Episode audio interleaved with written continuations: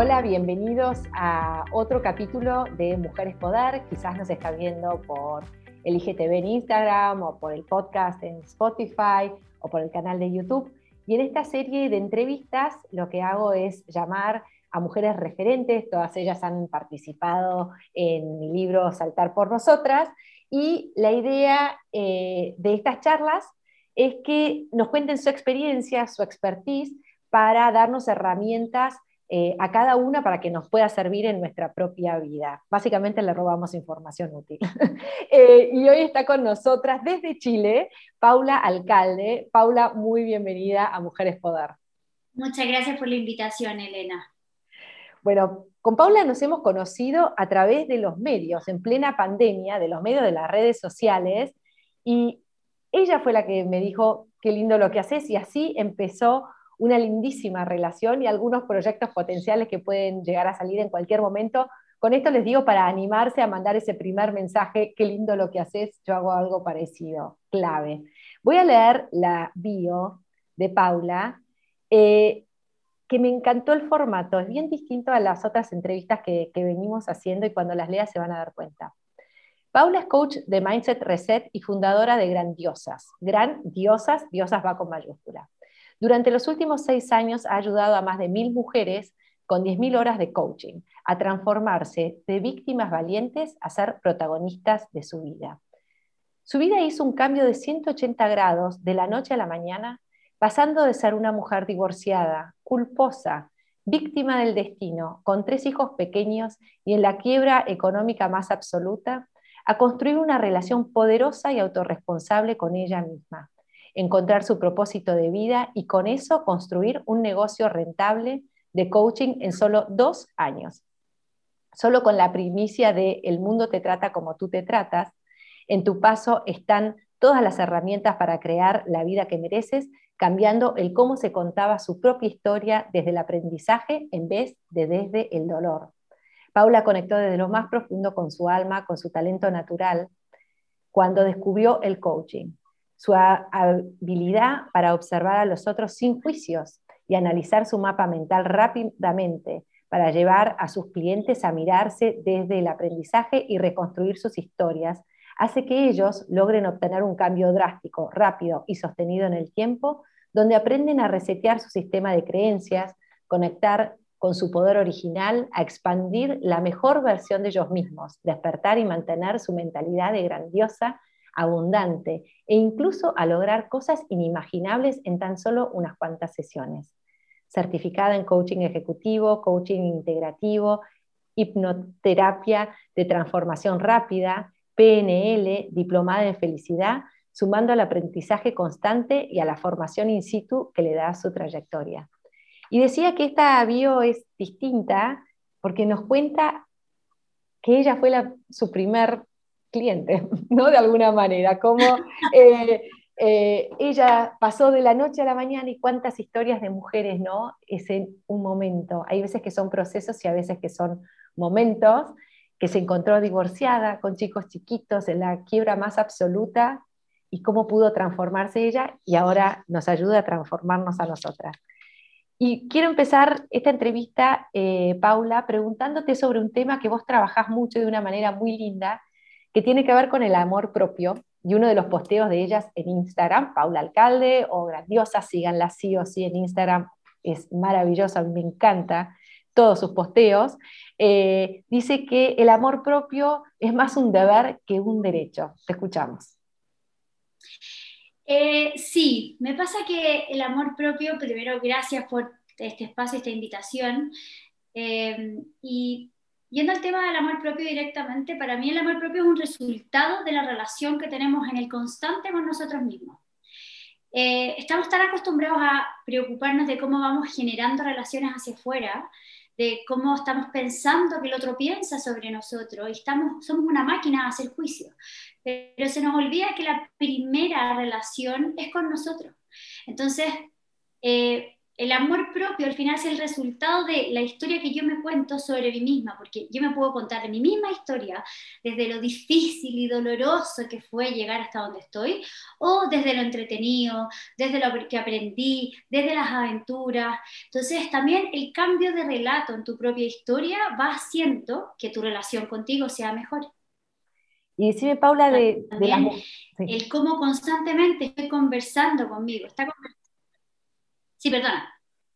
Estamos con un poco de diferido por eso. No, que te quería preguntar eh, cómo era respecto a las mujeres que se te pueden llegar a acercar y decirte es que yo no tengo la habilidad, es que yo no puedo, es que yo lo intenté y no me sale. ¿Qué, tenés para decirles a ellas y muchas que, quizás lo están pensando en algún momento o es la voz interna, como bien decís que, que tienen esto, qué les dirías? Lo que primero les digo es que el vocabulario crea la realidad. Si yo constante, y ahí viene como la parte del, mindset reset, eh, si yo constantemente estoy creyendo que no puedo, mi mente se va a encargar de que yo confirme esa verdad que tengo dentro. Si yo constantemente digo que algo es difícil, mi mente se va a encargar de encontrar dentro de todo el abanico de posibilidades todas las versiones difíciles yo siempre hablo de que tenemos acá un Google Search. Entonces, el primer paso es el cambiar el vocabulario de cómo yo estoy hablando sobre una situación, que es difícil ganar dinero, que es difícil tratarme bien, que es duro la vida. Toda esa cantidad de palabras que ya se transforman en muletillas, decimos acá en Chile, que es como el, como el clásico que hablamos, se va transformando en mi propia realidad. Entonces, este Google Search, si tú en Google pones... Eh, no quiero ver puertas azules, te van a aparecer solo puertas azules. Por eso es tan importante el cambio de vocabulario, o sea, desde la palabra más pequeña hasta el cambio de relato. Entonces, antes de decir yo trabajo como el amor propio en general, es como ir teniendo herramientas simples y fáciles para poder generar un cambio rápido, que eso es súper importante.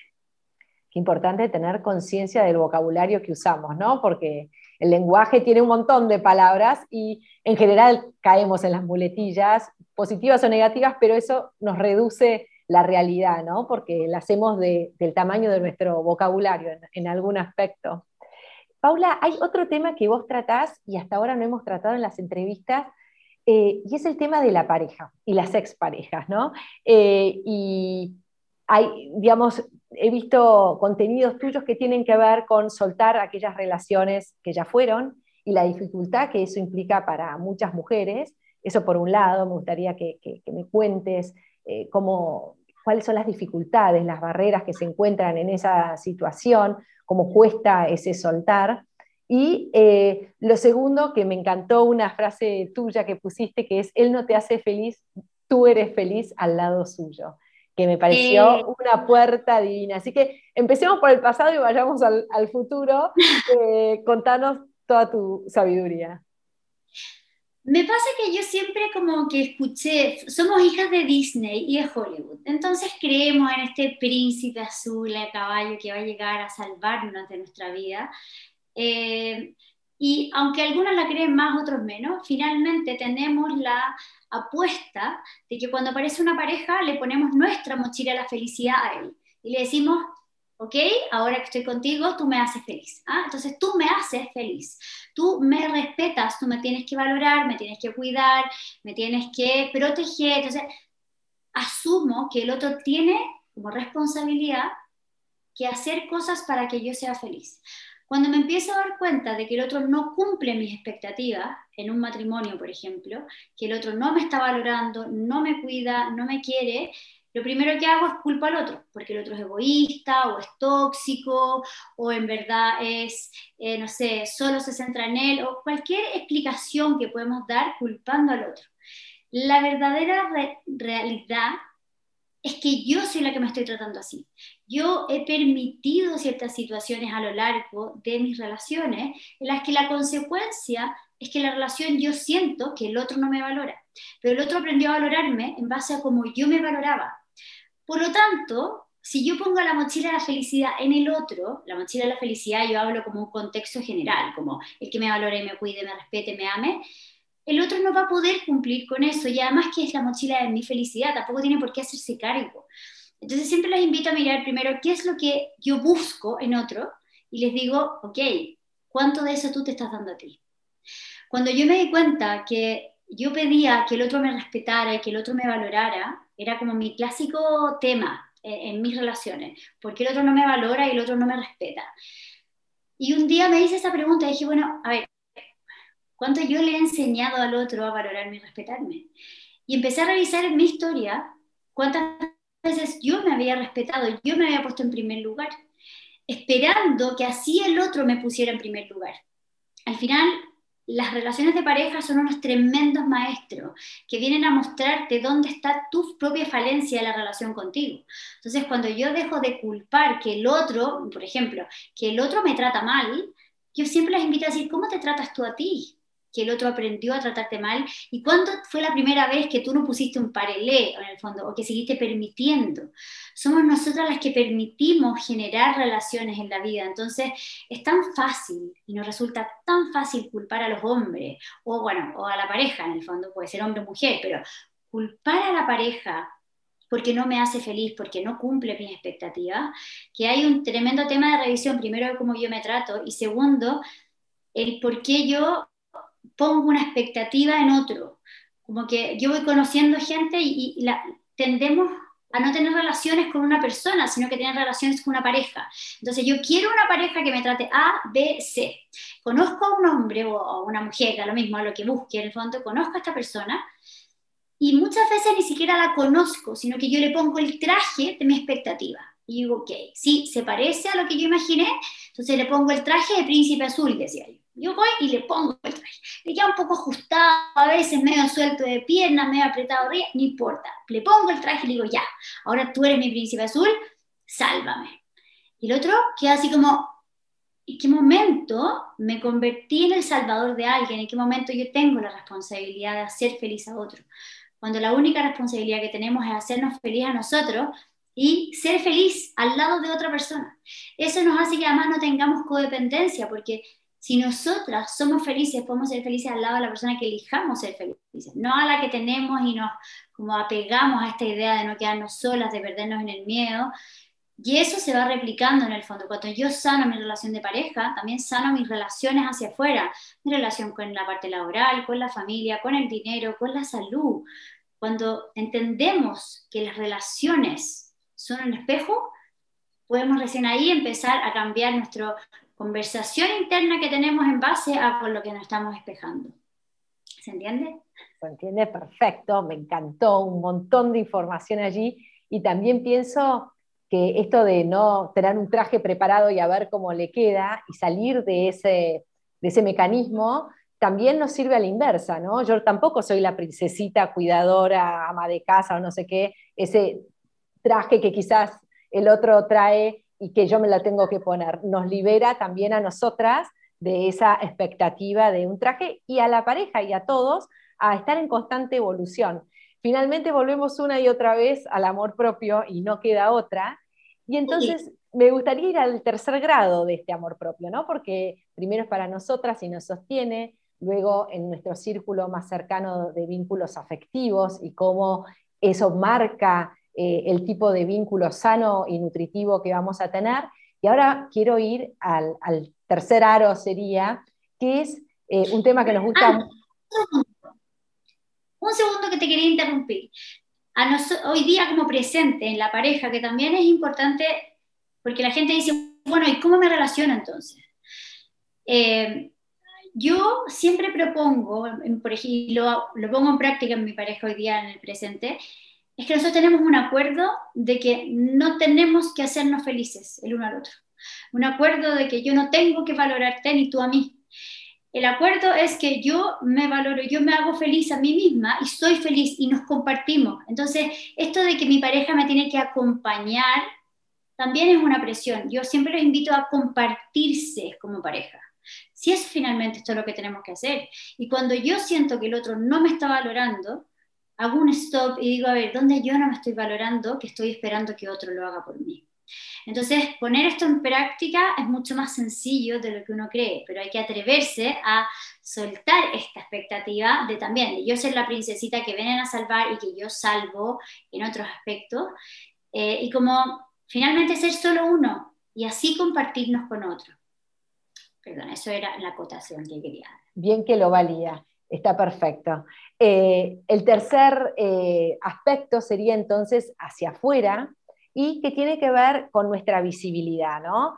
Eh, a mí me encanta y está muy palpable en tu trabajo, en tu comunicación, cómo haces visible tu propia historia. Mirá, nos contaste una mini bio casi literal de la historia de tu vida y de tu trayectoria, cómo la compartís para que tenga un sentido también para los demás, cómo la ofreces como un servicio.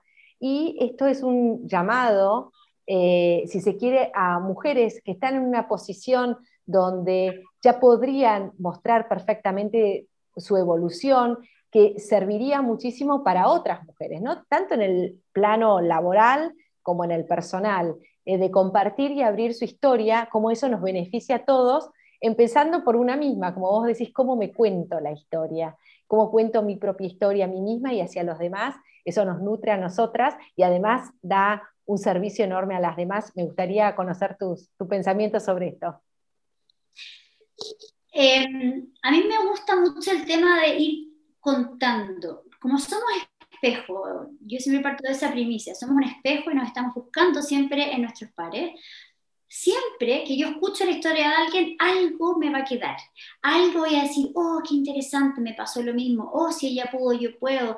Oh, si ella se atrevió y también lo hago. Entonces siempre invito a decir, cuenta cómo lo hiciste atrévete a contar no solo la parte laboral, no solo la parte financiera, sino que un macro de qué pasó dentro de ti, cuál fue tu punto cero, como digo yo, en el que decidiste dejar de ser la víctima de la vida a empezar a ser la protagonista de tu historia. Muchas veces sentimos que la gente va a creer, y ahí nos llenamos de etiquetas, como que eh, nos vamos van a creer que somos soberbios, que somos egocéntricos, ególatras, egoístas, eh, porque solo nos centramos en nosotros, que cómo vamos a contar nosotros, para qué, si hay alguien que lo hizo mejor. Entonces estoy en esta constante competencia de que tal vez yo no soy suficiente, que es una creencia personal. Entonces, para saltar esa propia creencia hacerlo con miedo, en el fondo que siempre digo, hazlo aunque sea con miedo, es decir, si a una persona le sirve mi historia, ya valió la pena. Entonces empezar a poder decir y contar qué cosa tengo yo para darle al mundo también es parte de la trascendencia. No solo, no solo venimos a ser y respirar y morir, sino que venimos también a hacer un aporte. Somos una pequeña pieza de un macro puzzle. Si esta pequeña pieza solo quiere imitar a la pieza del lado, el puzzle nunca se va a completar. Entonces, para poder llegar a completar este gran puzzle como es la vida, el mundo, finalmente como y la finalidad de la vida, tenemos que hacer un aporte en la sociedad contando nuestra historia, compartiendo nuestros aprendizajes, nuestras vivencias. La gente por lo general dice, bueno, se cree la historia de que no es tan importante su propia historia que qué va a contar, y ahí es cuando yo siempre les invito al cambio de relato, como, a ver, miremos qué cosas sí has aprendido, qué cosas sí quieres contar de ti. A veces alguien, no sé, yo trabajo de repente con historias muy, muy dolorosas de muertes de familias, de abusos sexuales, eh, de traumas profundos, y dicen, no, es que yo no quiero contar esto. Y digo, ok, tal vez no cuentes el hecho en sí, ¿para qué vamos a contar algo que me produce tanto dolor aún que no puedo sacarlo? Pero cuenta qué cosas sí has aprendido en torno a eso, tal vez sin pronunciar. Entonces, cuando yo voy contando mis aprendizajes, es que voy poniendo foco en eso, donde yo pongo foco es donde crece.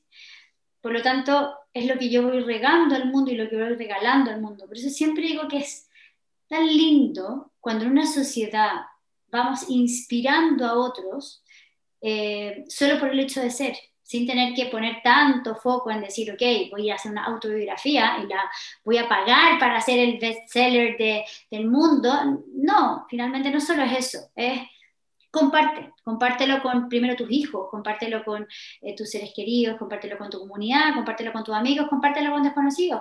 Y eso va haciendo que se vaya regando el legado finalmente. Y somos una suma de aprendizaje. Eh, la biografía tal vez está mal escrita una parte, pero lo que yo digo es, en tu pasado están todas las herramientas para construir el futuro que tú quieres. Y muchas veces están en tu pasado y no te has dado cuenta, y cuando las escuchas en otro dices, ah, esto también lo viví. Ahí está esa herramienta para poder construir eh, el, mundo mundo que quiero construir. Ay, me encantó, Pauli, me encantó eso eh, del puzzle y qué importante es la identidad de cada uno, ¿no? Y no tratar de ser otro, porque nuestra pieza es fundamental, como todas las demás, y con su propia forma. Me encantó. Sí. Estamos llegando hacia el final, entonces siempre termino eh, leyendo la intervención en mi libro Saltar por Nosotras, se lo muestro de vuelta, y eh, como los que ya nos siguen ya saben, está compuesto de distintas frases, que yo escribí un texto y después convoqué a estas maravillosas mujeres eh, y la consigna era solamente yo les daba la frase, no les decía lo que yo había escrito, les decía en menos de 100 palabras, escribí. La frase que le tocó a Paula, no es que le tocó, se la elegí yo por supuesto, es los cambios evolutivos internos no son optativos. Y miren si no tiene coherencia con, todo lo que venimos hablando. Entonces voy a, a leer, Paula, eh, tu aporte. La mente humana ama lo conocido, se aferra a lo familiar, intenta alejarse del dolor y acercarse al placer. Es un mecanismo de defensa utilizado para mantenernos vivos. Por eso se resiste tanto al cambio como al miedo. Pero el alma está más conectada al universo. El alma fluye como el agua, en movimiento constante. El cambio es movimiento, el movimiento es evolución y la evolución es natural. No la podemos elegir, la podemos retrasar o negar, pero no la podemos evitar. El secreto está en soltar la creencia que le tememos al cambio. Comencemos a creer que amamos al cambio y la evolución y el crecimiento se nos harán más amigables y naturales. El agua que se estanca se pudre y muere. Me encantó. Es tan lindo y tan vital, ¿no? Porque creo que, refleja la vida. Eh, ¿no? El tiempo es la medida del cambio, se dice, y creo que la vida está compuesta de tiempo y de cómo lo utilizamos y cómo es inevitable el cambio porque el tiempo pasa eh, y, me encantó la frase de sacarnos la creencia que le tememos al, cambio. Paula, ¿seguís pensando eso? Sí, porque somos un sistema de creencias eh, y una de las reglas de la, yo trabajo como con reglas de la mente. Una de las reglas de la mente es que mi mente siempre me va a alejar del dolor y me va a acercar al placer. Y tenemos una creencia asociada de que el placer está en nuestra zona de confort tan conversada y tan manoseada este tema de la zona de confort, pero aquí sentimos que estamos seguros y tranquilos. Cuando cambiamos la creencia y empezamos a aprender de que el cambio no nos da miedo, que no es peligroso, que el cambio es bueno, nuestra mente se formó cuando recién comenzaba el ser humano, en el fondo, y estaba hecha, estaba preparada para estar alerta constantemente, para que no llegara un oso y nos comiera, claramente. Pero hoy día ya no estamos en eso. Nuestra mente no está hecha, no está diseñada para evolucionar, simplemente para sobrevivir. Por eso digo que uno puede entrenar a su mente para empezar a evolucionar.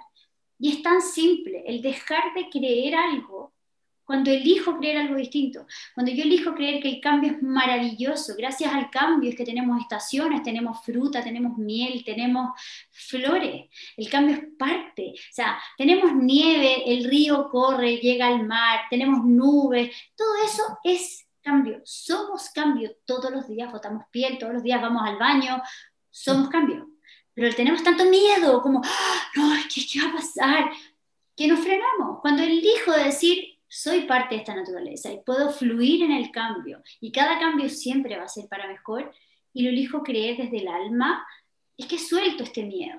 Y ahí es cuando empiezo a avanzar y a evolucionar y a evolucionar y de repente soy parte de la naturaleza y me aferro a gozar y a estar abierta al cambio y dejo de sentir este miedo. Qué bueno, me parece que te, te voy a tomar esa frase de creemos que el placer está en la zona de confort y en la zona de confort Quizá lo que está es el confort, que es distinto al placer, ¿no? y al gozo, ¿eh? no es lo mismo. Paula, gracias, ya llegamos y nos pasó esta media hora volando. Eh, te agradezco muchísimo. De vuelta, Paula Alcalde, grandiosas. No dejen de seguirla en su Instagram, hace talleres, hace eh, sesiones individuales nos conocemos bastante a través de vuelta de las redes, que por eso las animo también a encontrar personas que, piensan como ustedes, que están en lo mismo, que suma, suma y suma.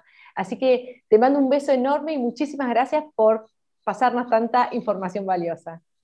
Gracias a ti por la invitación y por tu tiempo y además por invitarme a participar en ese libro tan lindo que estoy altamente recomendado. Se lo recomiendo a todas las personas que eh, me topo, le digo, no, tienen que leer esto porque de verdad es, es atreverse a ir por más, que me encanta. Así que muchas gracias a ti, Elena. Gracias. Hasta luego. Chao.